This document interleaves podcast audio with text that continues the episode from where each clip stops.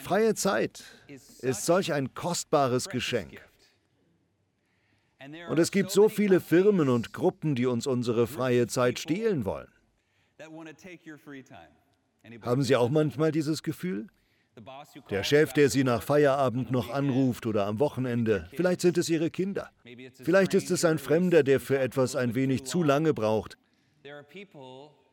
Wenn andere Leute einem die freie Zeit stehlen, bohrt in einem die innere Sorge, dass diese Kostbarkeit, von der man so wenig hat, nach und nach flöten geht.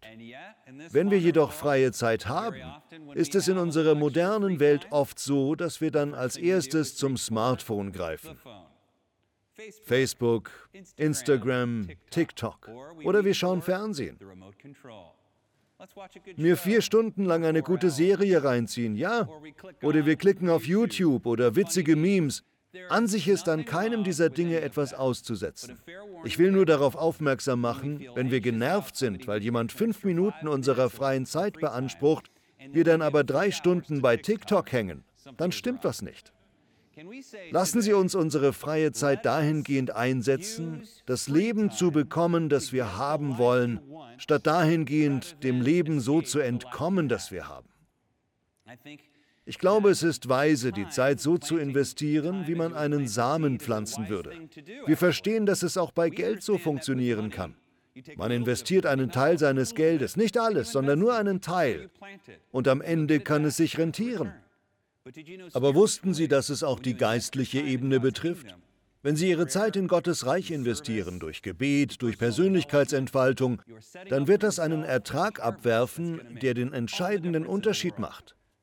Setzen Sie Ihre freie Zeit, Ihr Bestes dafür ein, das Leben zu bekommen, das Sie wirklich wollen, statt dafür dem Leben zu entkommen, das Sie haben. In diesem Gottesdienst hatten wir ein Interview mit einem Mann, der die Biografie von Dallas Willard geschrieben hat.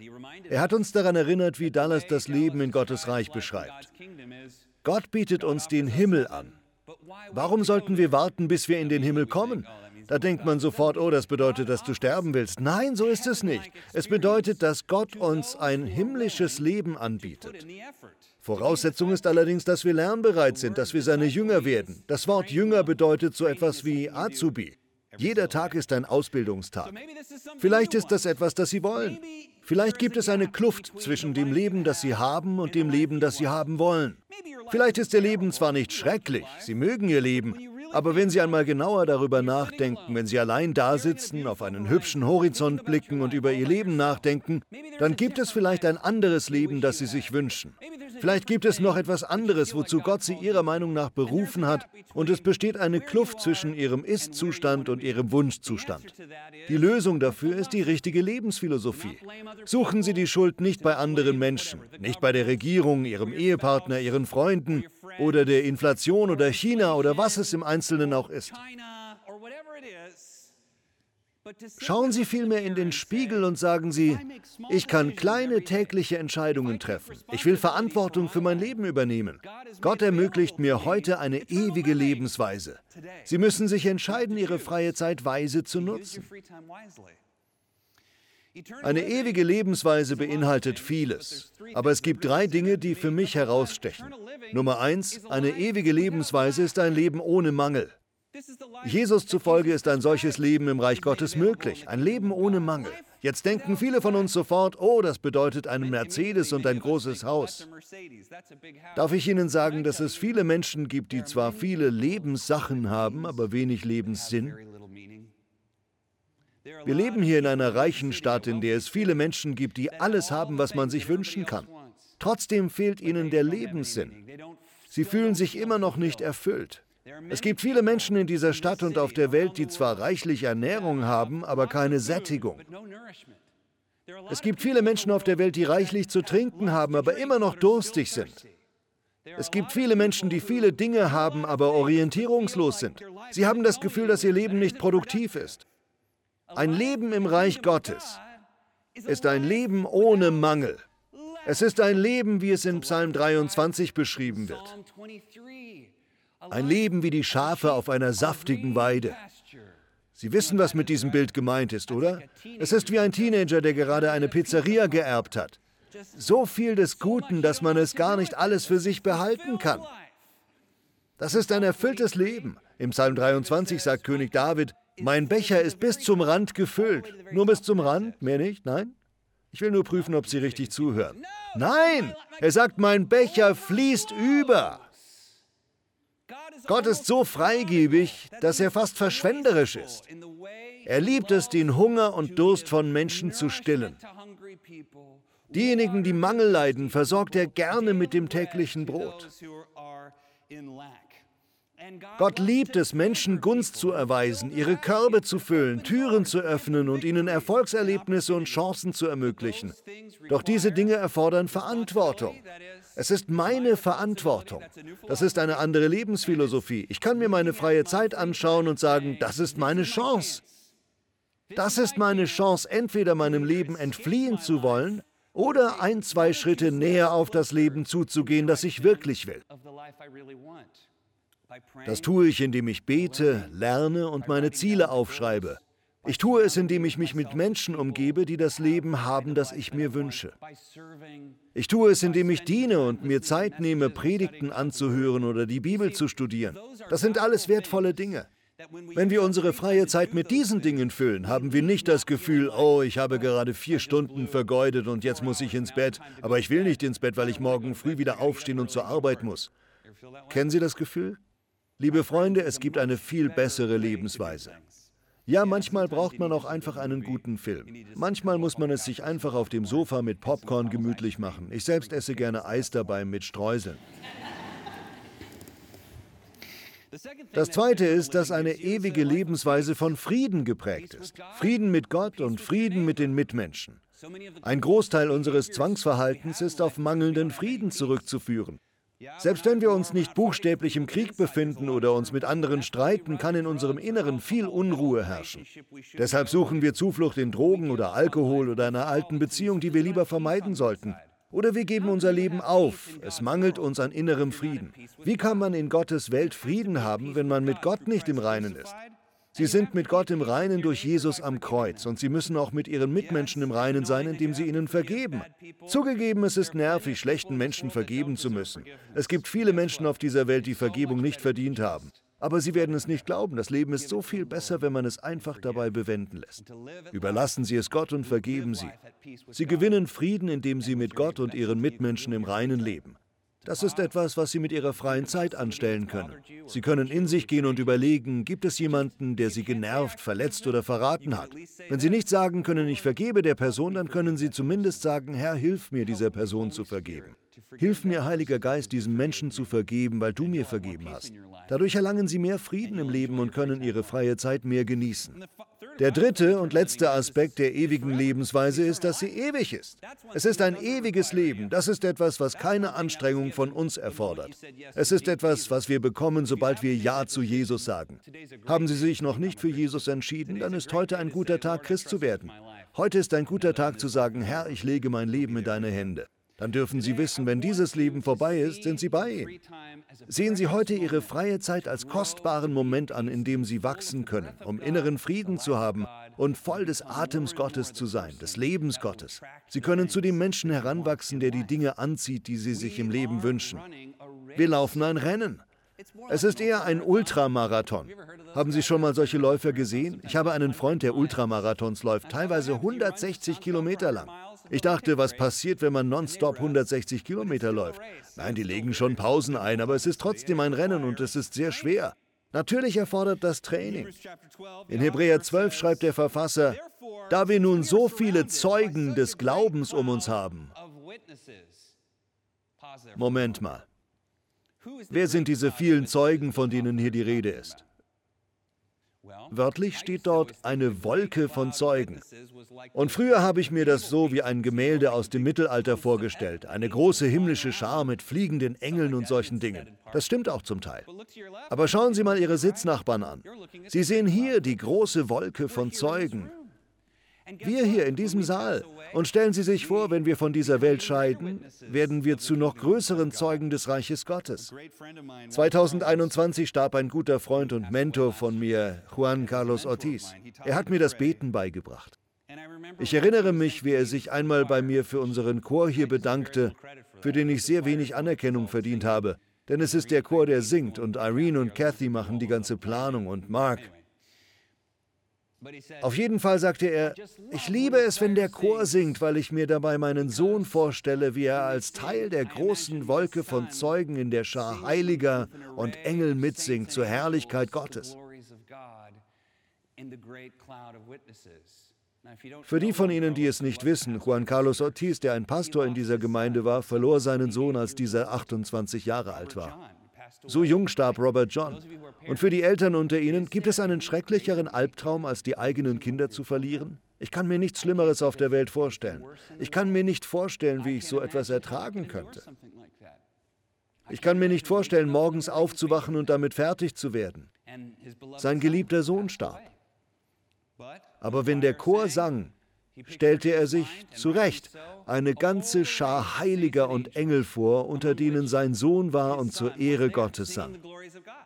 Das rückte für mich diese große Wolke von Zeugen in ein völlig neues Licht. Wussten Sie, dass Sie Freunde und Familienangehörige haben, die verstorben sind, nun aber bei ihrem Leben zuschauen? Sie feuern sie an.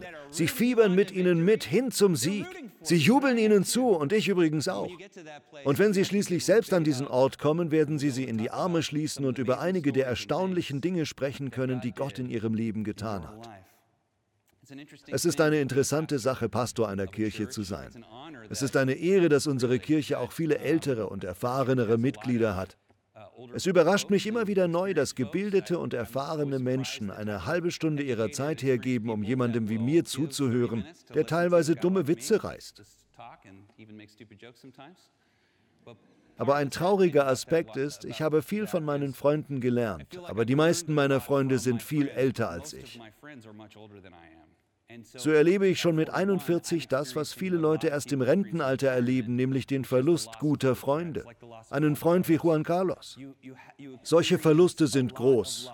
Und ehrlich gesagt, es tut manchmal weh, dass einige meiner besten Freunde in ihren 70ern und 80ern sind und einige bereits verstorben sind. Das ist etwas, was ich nicht so schnell erwartet hätte. Umso größer ist der Trost, dass diese Freunde, die so oft für mich gebetet haben, diese Freunde, die in mich investiert und Zeit mit mir verbracht haben, zwar körperlich nicht mehr anwesend sind, mich aber trotzdem anfeuern. Sie feuern uns als Kirche an, sie schauen uns zu und jubeln uns zu. Ist das nicht ermutigend? So ist das Bild des Wettrennens in diesem Vers zu verstehen. Der Verfasser sagt dann, ihr lauft in diesem Rennen und Sie sind die Zuschauer. Sie stehen an der Seitenlinie oder auf den Zuschauerrängen und sind große Fans. Stellen Sie sich vor, wie Sie sich mit dem Namen unserer Kirche bemalt haben und rufen, lauft, lauft, lauft! Sie feuern uns an, weil sie verstehen, wie viel ein einziges Leben ausmachen kann. Der Verfasser fährt fort, Lasst uns alles ablegen, was uns in dem Wettkampf behindert, den wir begonnen haben. Auch die Sünde, die uns immer wieder fesseln will. Mit Ausdauer wollen wir auch noch das letzte Stück bis zum Ziel durchhalten. Dabei wollen wir nicht nach links oder rechts schauen, sondern allein auf Jesus. Er hat uns den Glauben geschenkt und wird ihn bewahren, bis wir am Ziel sind. Was für eine positive Sicht von Sünde das doch ist. Ich weiß, das ist eine komische Aussage. Ich bin ein positiver Mensch, aber es ist gut, die Sünde nicht als etwas zu sehen, in die man sich wälzt oder dergleichen, sondern als etwas, das uns fesseln will. Sie kann uns fesseln. Wenn unser Leben voller Verbitterung gegenüber unseren Mitmenschen ist, wenn es von Unversöhnlichkeit, Tratsch, Habsucht, Sammeln und Gier beherrscht wird, wenn wir nie geben, nie dienen, nie helfen, immer verärgert sind, nie vertrauend, immer misstrauend, dann sind das Dinge, die uns fesseln sodass wir nicht mehr auf das Ziel zurennen können, das Gott uns gesteckt hat. Wer sich von solchen Dingen fesseln und belasten lässt, der ist wie diese junge Frau hier bei einer Modenschau. Das ist ein neuer Modestil, der als Extreme Layering bekannt ist. Extreme Schichten. Das soll modisch sein. Aber das ist, was die hingeschiedenen Zeugen des Glaubens sehen. Sie sehen, wie wir sozusagen Stöckelschuhe und ganze Zwiebelschalen an Kleidung tragen. Sie sind nicht wütend auf uns, aber sie rufen uns zu, zieht das aus, werft diese Verbitterung, die Unversöhnlichkeit, Habsucht, all diesen Groll und die Angst ab. Löst euch davon und lauft auf das Ziel zu, das Gott euch gesteckt hat, damit ihr im Leben siegreich sein könnt. Lasst euch von diesen Dingen nicht fesseln. Weil große Freude auf ihn wartete, erduldete Jesus den Tod am Kreuz und trug die Schande, die damit verbunden war. Jetzt hat er als Sieger den Ehrenplatz an der rechten Seite Gottes eingenommen. Vergesst nicht, wie viel Hass und Anfeindung er von gottlosen Menschen ertragen musste, damit auch ihr in Zeiten der Verfolgung nicht den Mut verliert und aufgebt. Das Kreuz erinnert uns an die Auferstehung. In Gottes Reich gibt es kein Kreuz ohne eine Auferstehung. Jesus, der sein Leben für uns niedergelegt hat, war auch die Erstlingsfrucht der Auferstehung. Und es war die Sache wert. Es hat sich gelohnt, dass er sein Leben gegeben hat.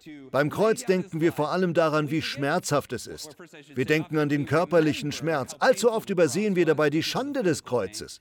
Wussten Sie, dass die Menschen, die von Rom gekreuzigt wurden, Männer, Frauen und ja auch Kinder, nicht an ein hohes Kreuz gehängt wurden, wie es in so vielen Filmen dargestellt wird? Das römische Gesetz schrieb vor, dass die Verurteilten auf Augenhöhe gekreuzigt werden mussten. Jesus hing also nicht weit oben am Kreuz, sondern Auge in Auge mit den Menschen, die an ihm vorübergingen. Außerdem wurden die Kreuze gewöhnlich an einem Wegrand aufgestellt und die Gekreuzigten waren nackt. Der Sohn Gottes, der größte Mensch, der je gelebt hat, hing nicht hoch oben und erhaben, sondern Angesicht zu Angesicht. Und die meisten Menschen gingen einfach an ihm vorüber und warfen einen Blick auf Gott, der gerade vom Menschen getötet wurde. Der Verfasser vom Hebräerbrief sagt uns, aber schaut, was diese Schande an Gutem gebracht hat. Richtig? Wie viele von uns sind zu beschämt? Es gibt so viele Dinge, die zwischen uns und unserer gottgegebenen Berufung stehen und wir befürchten ein Nein zu hören. Niemand hört gerne das Wort Nein. Ich hörte einmal eine Frau etwas sagen. Es war im Zusammenhang von Verkaufsstrategien, aber ich finde, das passt auch gut zum christlichen Leben. Und zwar sagte sie, du solltest das Nein anpeilen, denn vor jedem Ja gibt es 100 Neins. Ich möchte Sie fragen, Sie mögen es hassen, ein Nein zu hören, aber was ist, wenn zwischen Ihnen und Ihrem Traum 26 Neins liegen? Was wäre, wenn ich Ihnen jetzt garantieren könnte, dass Sie nach den 26 Neins ein Ja bekommen? Dann würden Sie sich aber schnell ans erste Nein machen, oder? Sie würden nicht an die Beschämung des Neins denken. Sie würden denken, ich will meine Neins hinter mich bringen, um zu meinem Ja zu kommen. Sehen Sie, allzu oft wagen wir Dinge für Gott und andere Menschen nicht, weil wir irgendeine Form von Nein befürchten. Ich will mich nicht in Verlegenheit bringen. Das ist natürlich die Natur des Menschen. Ich will nicht gedemütigt werden. Aber man muss erst viele Neins bekommen, bevor man ein Ja bekommt. Wenn es darum geht, ein Rennen zu laufen, muss ich häufig an einen Rat von einem guten Freund denken. Earl Larmar, der solch ein wunderbarer Mann ist. Er schaut bestimmt gerade zu. Hi Earl, schön dich zu sehen. Wie ist das Wetter da unten in Australien? Es ist jetzt Winter dort. Earl ist unser dortiger Vorstandsvorsitzender. Er ist ein erfolgreicher Mann, hat im Geschäftsleben viel Erfolg gehabt und hat unsere Arbeit und viele andere christliche Arbeiten sehr großzügig unterstützt. Aber er war auch ein Lobpreisleiter in seiner Baptistengemeinde, ein Organist und ein rundum wunderbarer Mann. Wir fragten ihn mal, was rätst du jüngeren Leuten heute, damit sie im Leben gut vorankommen? Das Erste, was er sagte, war, habe Enthusiasmus und Kontaktfreudigkeit. Er zitierte Dr. Peel, als er das sagte. Das Zweite, was er sagte, war, im Leben muss man sich klar machen, dass die meisten Rennen nur mit einer Nasenlänge gewonnen werden. Zum Beispiel bei einem Pferderennen, sagte er. Da sieht man, wie ein Pferd nur eine Nasenlänge vor dem nächsten Pferd ist. Aber der Preis für den Gewinner kann in die Millionen gehen. Oft ist uns das im Leben nicht klar, dass nur eine Nasenlänge, nur ein wenig weiter als man vorher war, eine kleine Verbesserung, ein bisschen was extra, einem nicht nur ein bisschen was bringt, sondern ganz viel bringen kann. Sehen Sie, liebe Freunde, da spielt unsere Nutzung unserer freien Zeit so eine wichtige Rolle. Wir müssen gar nicht unsere ganze freie Zeit auf etwas verwenden, aber schon ein wenig kann einen weit voranbringen. Ich trage hier eine Uhr, die ich von einer lieben Freundin geschenkt bekommen habe, Helen, die auch dieses Jahr verstorben ist. Eine ganz liebe Freundin von uns. Wow, meine Armhaare sehen auf diesem Bildschirm riesig aus. Warum ist das so eklig? Man kann ja die Uhr gar nicht sehen, es ist wie ein Wald. Jedenfalls ist das die Uhr, die ich jetzt gerade trage und von Helen geschenkt bekommen habe. Sie sieht ganz teuer aus, ist es aber nicht wirklich. Wahrscheinlich so um die 100 Dollar. Aber ich liebe sie. Ich liebe diese Uhr wegen des Pferdes. Es erinnert mich irgendwie an Monopoly, aber es erinnert mich auch an dieses Prinzip, setz regelmäßig über einen längeren Zeitraum noch ein bisschen was drauf, dann wird der Lohn exponentiell sein. Ändern Sie heute Ihre Lebensphilosophie. Ihre Lebensphilosophie ist perfekt darauf abgestimmt, Ihnen Ihre gegenwärtigen Resultate zu bescheren. Ja, das klingt hart. Ich sage es nicht, um jemanden zu verurteilen. Ich sage es, um Sie zu ermutigen. Solange wir nicht ganz da sind, wo wir gerne wären, sind wir immer versucht, die Schuld bei anderen zu suchen. Ändern Sie heute Ihre Lebensphilosophie. Durch Jesus Christus haben Sie die Kraft in sich, jedes Leben zu gestalten, das Sie haben möchten. Er hat es Ihnen zu Füßen gelegt. Schuldzuweisung ist leicht im Leben. Einmal sprach ich darüber mit meiner Tochter, als ich sie zur Schule brachte. Ich sagte, Haven, wenn du das Wort blame, die Schuld zuschieben hörst oder daran denkst, dann höre einfach be lame. Be lame, sei lahm. Es ist nicht so, dass die Leute, denen wir die Schuld zuschieben, keine Schuld haben. Es gibt immer jemanden, der die Schuld hat. Aber wenn wir die Schuld bei anderen suchen, ist das eine Entscheidung gegen unsere persönliche Verantwortung. Damit entscheiden wir uns dagegen, das Problem entweder zu umgehen, zu überwinden, zu durchbrechen oder einen neuen Plan zu machen. Damit geben wir uns einen Freibrief aufzugeben und verbittert gegenüber einer Welt zu werden, die viel Schuld für unsere Rückschläge trägt. Das ist lahm. Niemand, der ein Videospiel spielt, kommt zum Drachen, der die Prinzessin bewacht und sagt dann, das ist nicht fair. Dieser Drache hält die Prinzessin gefangen, sowas von unfair. Nein, man tötet den Drachen. Man bringt den Drachen zur Strecke und so ist das Leben. Und Drachen töten ist schwer, oder? Es ist schwer. Drachen flößen Angst ein. Sie sind groß und zäh. Das ist beängstigend. Da ist es viel leichter, die Hände in die Luft zu werfen und zu sagen, wie unfair, dieser blöde Drache, ich verdufte. Dann wird die Prinzessin nie gerettet. So ist oft das Leben. Die Prinzessin ist gefangen und der Drache lebt und so weiter und so fort. Ändern Sie Ihre Philosophie. Man ist nie zu alt, um noch seine Lebensphilosophie zu ändern aber man ist oft noch zu jung, um sie zu ändern. Das habe ich gelernt. Und Menschen ändern nicht gerne ihre Lebensphilosophie. Angenommen, sie wünschen sich eine bessere Ehe.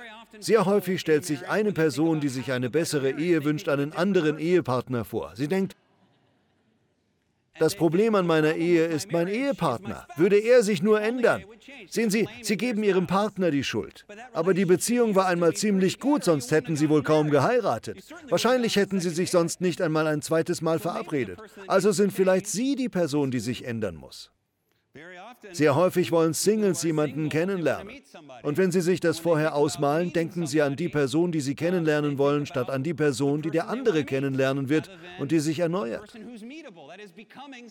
Werde zu einer Person, die in jedem Sinn des Wortes attraktiver für eine andere Person wird. Ich meine nicht nur körperlich, sondern jemand, der gesund ist, jemand, der freundlich ist, jemand, der gute Erfahrungen machen und sinnvolle Gespräche führen will. Ja, jeder wünscht sich diese Eigenschaft im anderen, aber wenige schauen in den Spiegel und sagen, ich möchte zu so einer Person werden. Das ist eine neue Lebensphilosophie, die ihr Leben verändern wird. Wünschen Sie sich neue Freunde? Wollen Sie von gesunden Freunden umgeben sein, dann werden Sie selbst gesünder. Wenn Sie ein gesünderer Mensch sind, ein positiverer Mensch, ziehen Sie solche Menschen in Ihrem Leben an. Mit anderen Worten, suchen Sie die Schuld nicht bei anderen, sondern übernehmen Sie Verantwortung, indem Sie in Ihrer freien Zeit die kleinen Veränderungen vornehmen, die einen großen Unterschied bewirken. Selbst in diesem Moment denken viele von Ihnen an jemand anderen, der unbedingt diese Predigt hören sollte. Sie denken, Johannes muss das hören. Oder ich muss das unbedingt meiner Schwester zeigen. Oh, könnte doch nur meine Mutter diese Predigt hören. Sie schiebt die Schuld immer auf andere. Sie ist die Schlimmste. Sehen Sie, selbst da ist es eine Versuchung. Immer hat jemand anders Schuld. Eine solche Lebensphilosophie führt zu keinem gelungenen Leben. Sie hilft Ihnen nie etwas zu überwinden. Ändern Sie Ihre Lebensphilosophie. Nutzen Sie Ihre freie Zeit, um zu dem Menschen zu werden, der Sie gerne wären. Nutzen Sie Ihre freie Zeit, um das Leben zu bekommen, das Sie haben wollen, nicht um dem Leben zu entkommen, das Sie haben. In Ihrer freien Zeit pflanzen Sie Samen. Jede Minute Ihrer freien Zeit pflanzt einen Samen für Ihre Zukunft. Da ist es. Sie haben ihn gerade in den Boden gepflanzt. Je mehr Sie sich dieser Sache widmen, umso mehr wächst es, ob es nun etwas Gutes oder Schlechtes ist. In Ihrer freien Zeit pflanzen Sie Samen. Ich habe mich oft über meine Finanzlage beklagt. Die Politiker sind schuld. Wenn wir den richtigen Präsidenten hätten, hätte ich auch mehr Geld. Aber wissen Sie was? Wir bekamen einen neuen Präsidenten und meine Finanzlage blieb gleich. Wissen Sie, was ich also tat? Ich schaute nicht in den Spiegel und sagte, sorge dafür, dass dein Vermögen steigt, sondern ich schaute in den Spiegel und sagte, wir müssen die Partei aus dem Kongress bekommen. Das ist das Problem. Sie behindert den Präsidenten, richtig? Kann ich Ihnen etwas garantieren? Kein Politiker wird Sie retten. Keine Regierung wird sie retten. Ich habe mir die Preise angesehen, wie viele von uns hier. Durch die Inflation sind die Preise so hoch. Nun, früher habe ich mich darüber beklagt, dass die Preise zu hoch waren und ich dachte, wenn die Preise sinken, wird mein Leben besser. Dann fielen 2008 die Preise und verbesserte sich mein Leben? Nein, es verschlechterte sich. Es wurde schwerer. Oh, interessant. Wenn die Preise sinken, wollen andere mir auch nicht so viel bezahlen. Auch mein Preis muss gesenkt werden. Daran hatte ich nicht gedacht. Im Reich Gottes geht es letztlich natürlich nicht ums Geld. Es geht mir hier nur darum, dass wir allzu oft denken, ich trage zu viele Lasten, zu viel Verantwortung im Leben. Die Wahrheit ist, dass ich das nicht behaupten kann, wenn ich so viel Baseball gucke. Ich erinnere mich an eine Zeit in meinem Leben, als das Baseballteam von Los Angeles Albert Pujols unter Vertrag nahm, der zu dem Zeitpunkt als der beste Baseballspieler in der Liga galt. Auch nahm es einen vielversprechenden Spieler namens Josh Hamilton unter Vertrag und dann war da noch ein anderer neuer Spieler, Mike Trout, der sehr eindrucksvoll war. Das war die Aufstellung. Erstmal, wie viele von Ihnen wissen, wie viele Baseballspiele es in einer Saison der Profiliga gibt? 162, Greg, genau. Raten Sie mal, wie viele Spiele ich mir in der Saison angeschaut habe, in der ich mich über die Regierung und die Preise beklagte und dass ich zu viel Verantwortung trage und dass die Dinge unfair sind und ach ja, mein Nachbar Joe. Und raten Sie mal, wie viele Spiele ich mir angeschaut habe und gleichzeitig gejammert habe. 162 und die Angels haben es noch nicht mal ins Finale geschafft. Ich fing an, sie das Abwrackprämienteam zu nennen. Einige wenige haben den Witz verstanden. Je mehr wir die Schuld bei anderen suchen, umso mehr verfangen wir uns in dem Leben, das wir haben. Je mehr wir für unser Leben gerade stehen und unsere freie Zeit nutzen, um zu dem Menschen zu werden, der wir sein wollen, umso mehr verbessert sich unser Leben. Es wird nicht immer unbedingt leichter, es kann auch schwerer werden, aber das ist Training. Aber wie Craig Russell sagt, Training ist das, was ich heute tun kann, um mich zu befähigen, morgen noch mehr zu tun. Wünschen Sie sich mehr freie Zeit? Dann nutzen Sie jetzt die freie Zeit, die Sie haben, um zu der Person zu werden, die Ihre von Gott gegebenen Aufgaben bewältigen kann. Es gibt so viele Möglichkeiten. Statt das nächste Mal, wenn Sie ein bisschen freie Zeit haben, gleich zum Smartphone zu greifen, kommen Sie lieber innerlich mal zur Ruhe und beten Sie das Vaterunser. Das nächste Mal, wenn Sie einen Moment für sich haben, greifen Sie lieber zu dem Buch, das Sie schon länger lesen wollten, statt zur Fernbedienung. Ein Sachbuch bitte. Wenn Sie abends zu Bett gehen, nehmen Sie sich ein paar Minuten, um den Tag und Ihre Begegnungen mit anderen Menschen Revue passieren zu lassen. Bitten Sie den Heiligen Geist, Ihnen Ihre Sünden zu vergeben und Ihnen zu zeigen, wo Sie an dem Tag nicht die Person waren, die Sie eigentlich sein wollen. Bitten Sie ihn um Hilfe, es morgen besser zu machen. Oder es wird in Ihrem Leben ganz viel ausmachen, bestimmt. Lesen Sie mehr Bücher. Verbringen Sie mehr Zeit damit, Fragen zu stellen, statt allen zu sagen, was Sie zu tun haben. Und ja, mir ist die Ironie nicht verborgen geblieben, wenn ein Prediger so etwas sagt. Immerhin sage ich ja allen, was sie zu tun haben. Aber das sollte immer aus einer fragenden Haltung kommen, aus einer Neugierde, die andere Menschen fragt, wie sie dahin gekommen sind, wo sie sind. Umgeben Sie sich mit Menschen, die das Leben haben, das Sie sich wünschen. Wenn Sie das tun, wenn Sie Ihre freie Zeit Jesus und dem Leben widmen, das Sie haben wollen, verändert sich alles. Nutzen Sie Ihre freie Zeit, um das Leben zu bekommen, das Sie haben wollen, statt dem Leben zu entkommen, das Sie haben.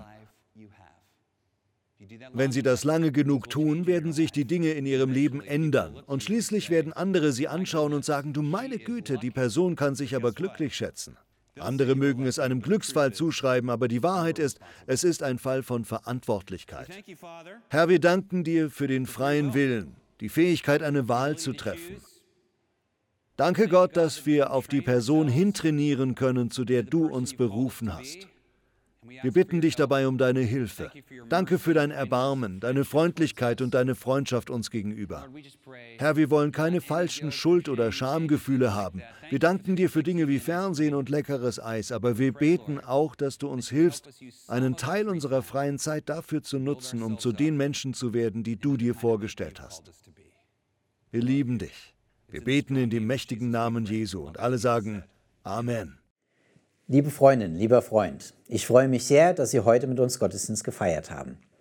Bobby Schuller hat heute über das Thema Kämpfe weiter, es lohnt sich gesprochen. Fühlen Sie eine Lücke zwischen dem Leben, das Sie haben, und dem Leben, das Sie wollen? Bobby hat dazu drei Punkte genannt. Erinnern Sie sich daran? Erstens, ein Leben ohne Mangel. Gott liebt es, Menschen mit allem zu versorgen, das sie brauchen. Zweitens, ein Leben in Frieden. Durch Jesus haben sie die Möglichkeit, mit Gott und ihrem Nächsten in Frieden zu leben und erleben Vergebung. Drittens, ein ewiges Leben. Mit Jesus werden sie für immer leben. Halten Sie sich an Jesus und Sie bekommen das Leben, das er sich für Sie wünscht. Wenn Sie weitere Fragen zu diesem Thema haben, dann sind wir sehr gerne für Sie da. Melden Sie sich, wir freuen uns von Ihnen zu hören. Haben Sie heute das erste Mal mit uns Gottesdienst gefeiert? und haben das erste Mal Hour of Power erlebt, dann tun Sie es doch gleich noch einmal. Wenn Sie sich noch nie bei uns gemeldet haben, schenken wir Ihnen die DVD oder die Audio-CD des heutigen Gottesdienstes. Erleben Sie diesen Gottesdienst zum Thema Kämpfe weiter, es lohnt sich noch einmal. Und wir freuen uns sehr, von Ihnen zu hören.